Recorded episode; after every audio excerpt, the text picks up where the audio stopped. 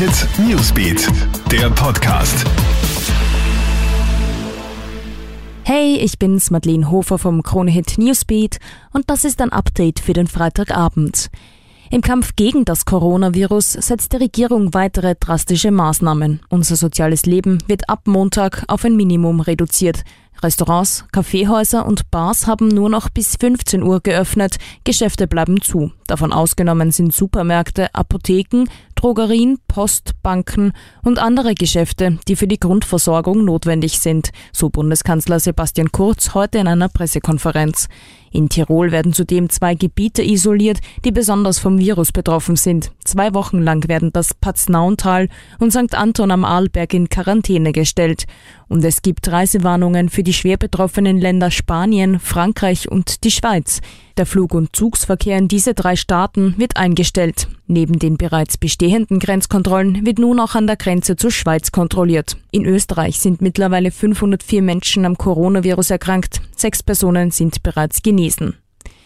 Bitte schlägert dich nicht um die letzte Packung Klopapier. In vielen heimischen Supermärkten herrschen ja derzeit chaotische Zustände. Aufgrund der geplanten Lokal- und Shopschließungen nächste Woche wollen sich offenbar heute alle noch mit Vorräten eindecken.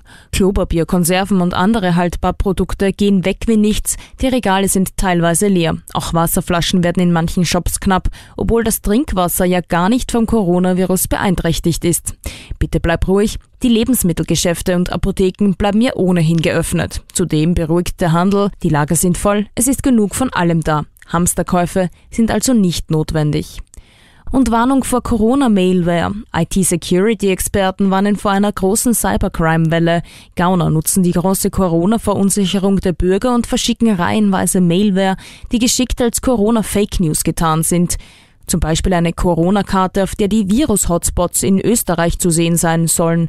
In Wahrheit lädt man sich Schadsoftware herunter. Die Viren werden allerdings nicht nur per Mail verschickt, sondern auch in den sozialen Netzwerken. Experten warnen zudem vor Fake News. Glaub nicht alles, was in den Social Media und in WhatsApp-Gruppen verbreitet wird. Frag immer nach, woher die Info kommt und wer genau die Quelle dafür ist. Ja, das war's dann auch schon wieder. Aktuelle Stories gibt stündlich im Kronehit Newsbeat, online auf kronehit.at und in diesem Podcast. Gerne kannst du unseren News-Podcast auch auf allen Plattformen abonnieren.